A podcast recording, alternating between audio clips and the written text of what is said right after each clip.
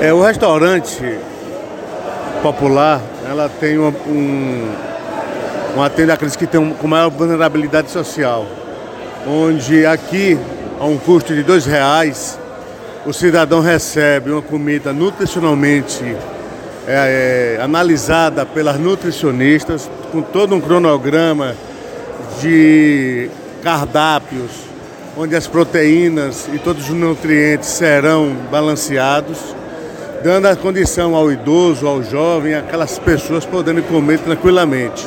Então, é todo, tem toda uma norma operacional, é uma indústria é, de alimentícia, né, uma indústria que também apresenta na rampa a possibilidade de atender a comunidade. São mil refeições dia, no valor de dois reais, que são subsidiados um valor também pelo o prefeito, pela prefeitura municipal. Então realmente é um, uma ação muito importante, muito forte, junto à comunidade diferença e que acontece de segunda a sexta-feira todos os dias. Abre-se às 11 horas, fecha no momento em que chegar mil refeições.